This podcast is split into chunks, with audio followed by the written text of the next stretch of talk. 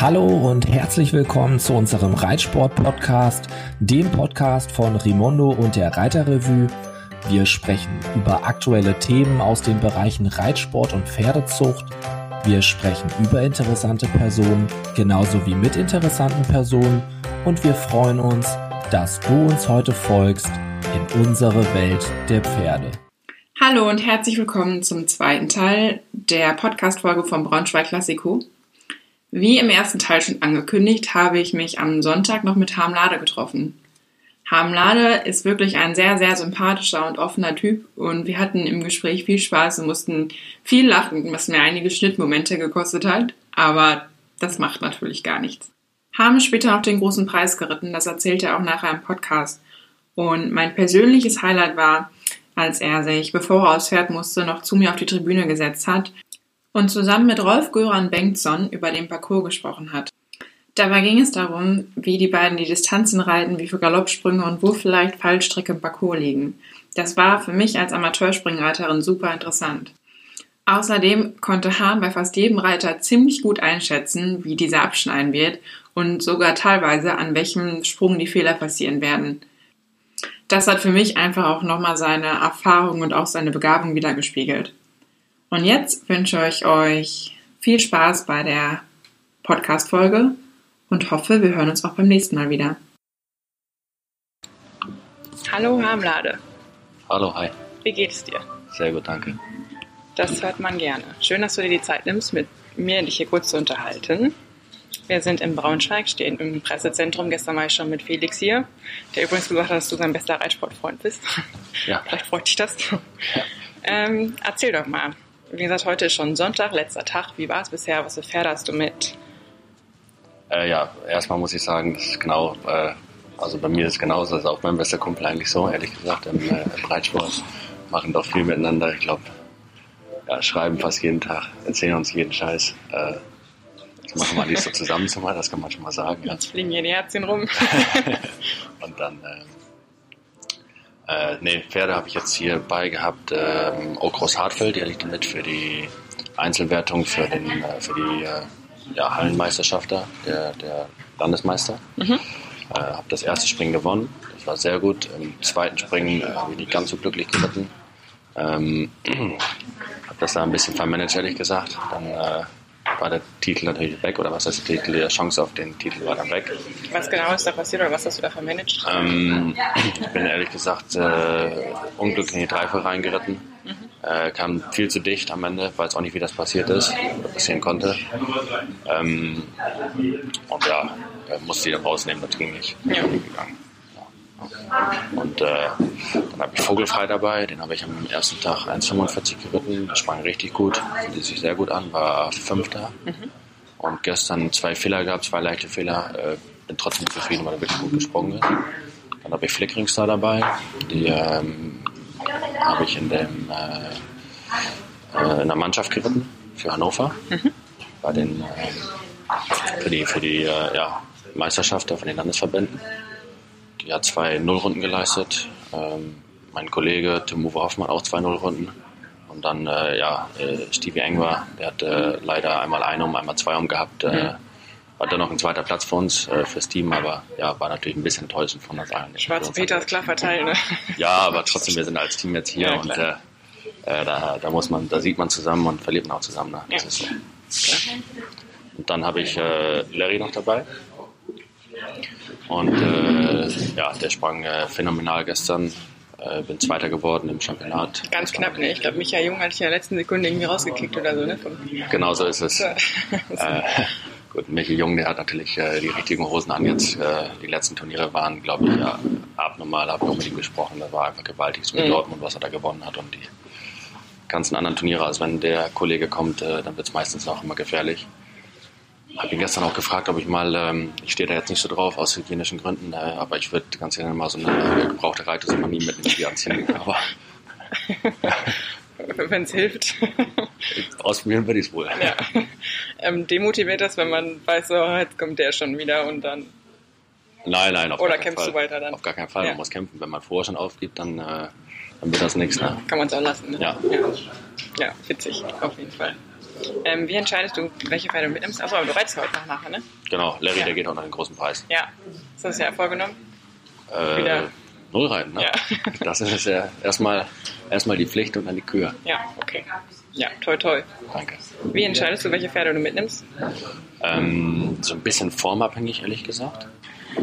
Wie die Pferde sich anfühlen, was es da für Springen gibt, ähm, ob das Fehlerzeit ist, zwei Phasen mit Stechen. Das ist immer so ein bisschen unterschiedlich. Äh, eine ist ein bisschen grundschneller, so wie jetzt Hartfeld zum Beispiel. Die kann am ersten Tag auch im Fehlerzeit springen. Ich muss natürlich gucken, dass ich noch da Ruhe drin behalte, weil ihr, weil ihr sehr ein stressiges Pferd ist. Ähm, Vogelfrei, der ist eher an so einem Springen aufgehoben, wo es jetzt, ein- wenn es jetzt ein Ranking-Springen ist, mit dem Stechen, weil er nicht das äh, ja, grundschnellste Pferd ist, aber im Stechen kann man dann schon mal auch ein bisschen ausprobieren. Und hier und da mal einen Galopp schon weglassen, weil der viel Galopp hat. Ja. So muss man das dann auch ein bisschen gucken. Ne? Oder Flickering Star, das ist einfach ein, ein Speedpferd, sag ich mal. Die kann man einfach gar nicht langsam reiten. Das ist, das ist gegen ihr Temperament, sage ich mal. Springt man die dann noch viel zu Hause? ähm, nee, ehrlich gesagt nicht. ehrlich gesagt nicht. Das ist nicht so spaßig. Die mal, ist mehr ein Turnierpferd. Ja. Ja, cool. Ähm, also ich habe schon gestern von Felix gehört, du hast erst bei Hassmanns seine Ausbildung gemacht. Warst dann da eine gewisse Anzahl von Jahren. Und äh, aber wo hast du angefangen zu reiten? Wie war es davor? Ja, äh, erste Mal war ich sieben Jahre da und nicht so wie Felix behauptet, acht Jahre. Das war das verflixte siebte Jahr. Kein Streit. Nein, um Gottes Willen, deswegen streiten wir uns nicht. Ähm, ähm, und ich habe angefangen ganz früher zu reiten bei Anke. Und Das ist lustigerweise jetzt die Managerin vom Gestüt Eichenhain. Äh, dann bin ich von dort aus weitergegangen, habe ein eigenes Pferd gekauft zu Jens Klöppel, habe da auf der Reitanlage ein paar Pferde nach der Schule mitgeritten und, und äh, ja, habe dann mein eigenes Pferd gehabt, habe dort trainiert und sowas. Und dann ähm, bin ich zu Hassmann gegangen, zu also Reinhard, das ist der Vater von Felix und Toni, und habe dort meine Ausbildung gemacht und war auch weiterhin dort angestellt als Bereiter und habe insgesamt sieben Jahre dort verbracht. Äh, war wirklich tolle Zeit, ehrlich gesagt, super Zeit. Und dann ähm, haben wir auch zu alle gesagt, ich muss einmal einen nächsten Schritt nochmal machen, einmal was anderes nochmal, vielleicht ein Ticken bessere Pferde, auch mal einen anderen Job, nicht nur junge Pferde reiten, sondern auch nochmal einen, Job finden, wo man vielleicht auch mal erster Mann ist. Äh, bin dann nach Holland gegangen, zu Hank Mels in den Stall. War ein äh, Handelsstall für ja, wirklich auch super äh, äh, Sportpferde, war top. Gute Zeit gehabt, ein Jahr war ich dort. Und dann äh, ist das irgendwie gekommen, dass ich beim Stück Eichner angefangen habe. Bin jetzt auch mittlerweile sechs, sechseinhalb Jahre dort. Dann wieder, wieder quasi back to the roots und zurück zum Anfang, da wo du als erstes Reiten gelernt hast. Genau so ist es, ja. Ja, ja. Musste mir natürlich auch da alles aufbauen. Das war, hatte ich auch, junge Pferde und ja, auch normalere Pferde so für, für ein Sterne erst und sowas. Und habe dem Ganzen aber irgendwo eine Chance gegeben und habe, glaube ich, doch ein bisschen was erreicht, kann man so sagen. Ja, auf jeden Fall. Normale Pferde für einen Sterne ist es für normalsterblicher Naturreiter natürlich auch eine gewisse Anmaßung. Ja, nein, das, ich weiß, was du meinst. das äh, hört sich jetzt vielleicht gerade doof an, aber äh, ja, das war auch nicht der Ziel, äh, da- das Ziel, Entschuldigung, vom äh, Inhaber des Gestüt Eichenhains, solche Pferde zu haben, sondern äh, die wollen, äh, das, die verfolgen das gleiche Ziel wie ich, sportlich ähm, ja, so, so gut wie möglich äh, teilzunehmen und so, so weit wie es geht. Also da gibt es ja noch Ziele, so wie Aachen und auch wirklich auch ja, ganz andere Ziele. Und, ähm, die verfolgt das Gestüt, die verfolge ich irgendwo. Ob das alles was wird, das versteht im Stern, das weiß ja keiner. Aber ähm, am Ende haben wir da schon alle den gleichen Gedanken. Ja, ist ja gut, wenn man schon mal so eine gleiche Vision hat. Und ist ja auch total cool, wenn du diesen Werdegang da mit begleiten konntest und das mitformen konntest, wenn Genau. am Anfang noch gar nicht so ausgereift war. Ja. Ja. Wie würdest du sagen, was du, war deine Reitkarriere von Anfang an irgendwie steil nach oben oder lief das erst langsamer und dann hast du jetzt erst in Eichenhain den großen Schub bekommen oder Äh, Das lief erst langsamer, ehrlich gesagt. Ähm, Ich habe relativ spät angefangen zu reiten. Warst du ein ta- talentierter Reitanfänger? Äh, also, wenn man mein erstes Reitturnier sieht, äh, war ein E-Springen. Meinem ersten Pony, was mein Opa mir gekauft hat, da bin ich, glaube ich, fast jedes Mal fünfmal runtergefallen. weil Das war auch eigentlich nicht reitbar richtig. Okay. Ähm, wie gesagt, äh, E-Springen mit meinem damaligen Heimatverein in Zefen, kann ich mich noch genau daran erinnern, habe ich es bis zu Sprung 3 geschafft, dann bin ich ausgeschieden. Achso, das war jetzt nicht gerade so erfolgsgekrönt. Äh, gekrönt. Und äh, dann ging das auch relativ langsam los. Also ich habe, glaube ich, mit ähm, 19 mein erstes M-Spring geritten.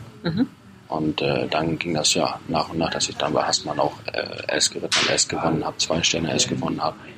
Ja, das Internationale habe ich äh, das erst angefangen, so vor fünf Jahren ungefähr, mhm. Eichenjahren. Ja. Ja, lass uns äh, über deinen Alltag auf dem Gestüt Eichenhain sprechen. Du hast gesagt, du bist schon ein paar Jahre da. Wahrscheinlich hat sich in der Zeit das alles ein bisschen verändert. Aber wie sieht so ein typischer Tagesablauf aus, ja, also wenn du zu Hause bist? Wahrscheinlich auch nicht so oft mehr, oder? Oh, also ja, von Montag bis Mittwoch bin ich meist eigentlich zu Hause. Okay. Ähm, und äh, da fange ich morgens um sieben an. Entweder muss ich einen Platz schleppen, Halle schleppen, irgendwie sowas machen, irgendwelche Arbeiten. Frühstücken wir alle zusammen von halb acht bis acht, besprechen mhm. einmal so ein paar Sachen. Die Turniere waren von meinen Bereitern auch. Wie viele Bereiter habt ihr? Ich habe ähm, neben mir drei Bereiter. Mhm. Zwei davon fahren aufs Turnier noch. Also da gucken wir uns dann auch Videos an, besprechen das einmal zusammen durch.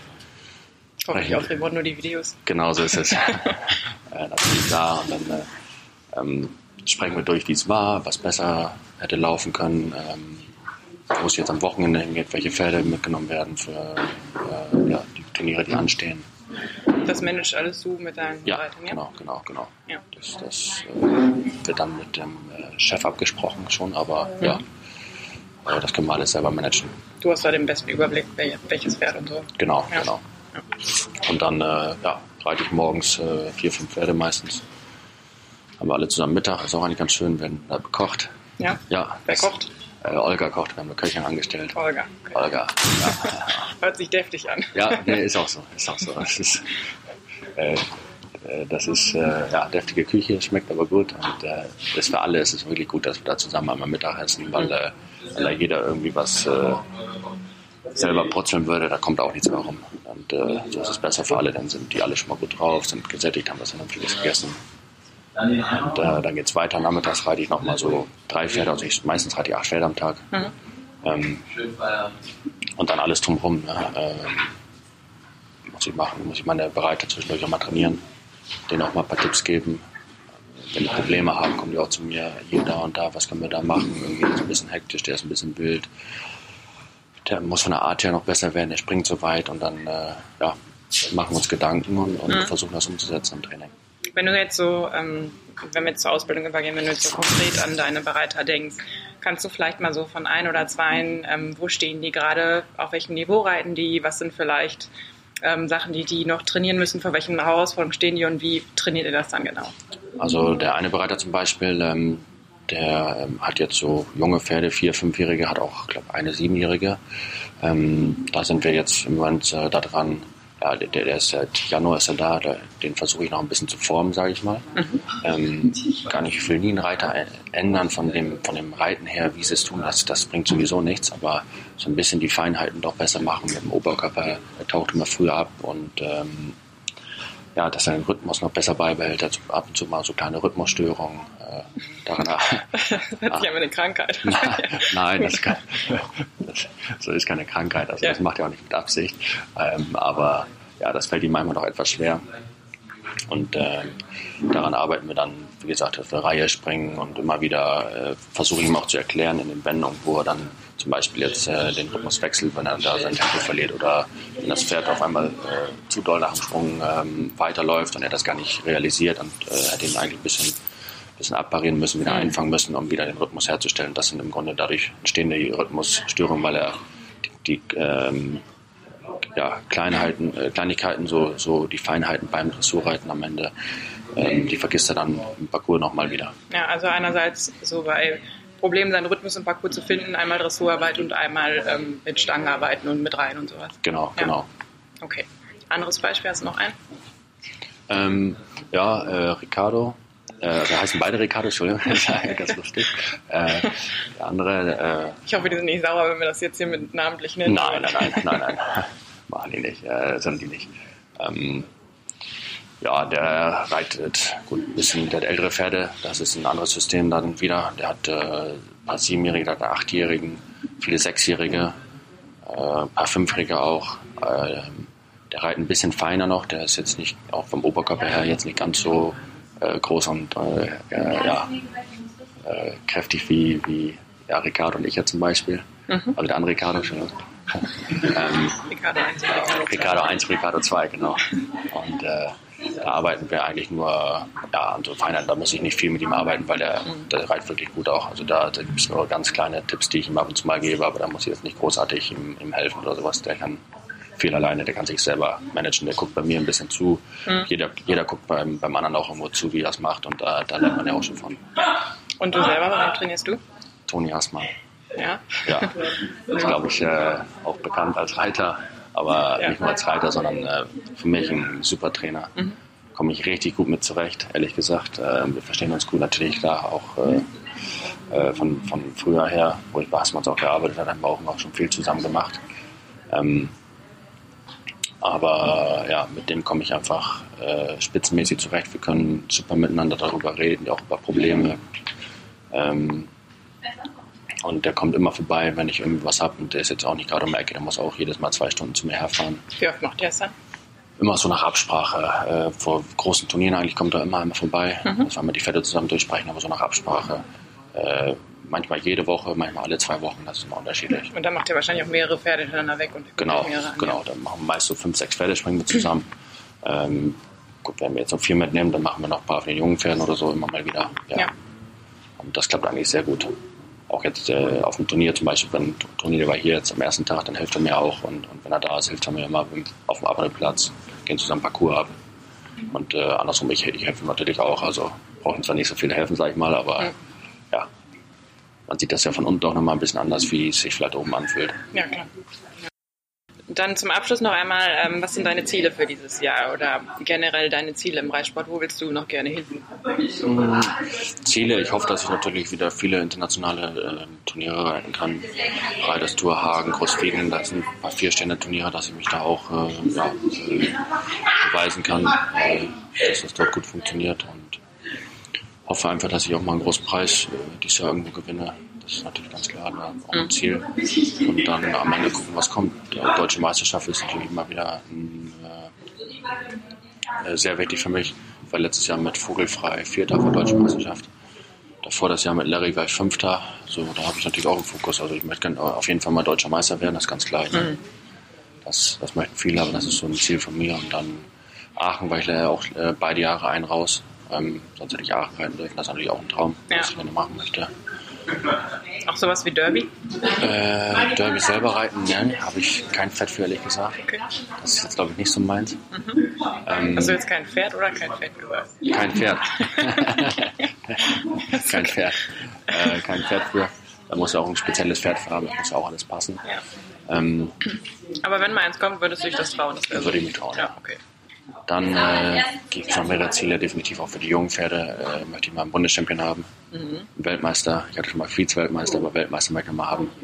So, äh, das, den Fokus darf ich auch nicht aus den Augen verlieren mit den jungen Pferden. Ne? Ja, klar.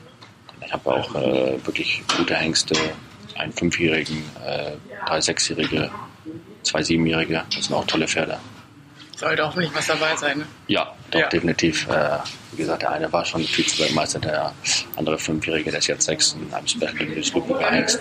Aber letztes Jahr auch im Finale hat ähm, Stechen einen, äh, den letzten umgehabt. So. Also da sind schon ein paar tolle Hengste dabei. Mhm. Gehört halt auch immer ein bisschen Glück dazu, ne? wenn das im Stechen letzten um ist. Genau, genau. Ja. Glück, Routine, alles kommt dann dazu, auch von den Pferden. Äh, der war noch ein bisschen grün, ehrlich gesagt.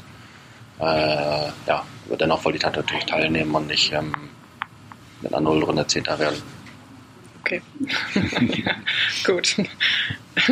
ja, dann äh, wünschen wir dir auf jeden Fall, oder ich wünsche dir alles Gute für das Jahr und natürlich für deine, dass du deine Ziele alle erreichst und bedanke mich, dass du dir die Zeit genommen hast und drück dir für heute Nachmittag auch die Daumen. Ja, super, vielen Dank. Das war's auch schon wieder mit dieser Episode des Podcasts. Wir hoffen, es hat euch gefallen und ihr fandet das Thema ebenso spannend wie wir. Abonniert uns gerne, dann hört ihr auch die nächste Episode wieder mit einem neuen spannenden Thema. Bis dahin, viele Grüße aus dem Landwirtschaftsverlag.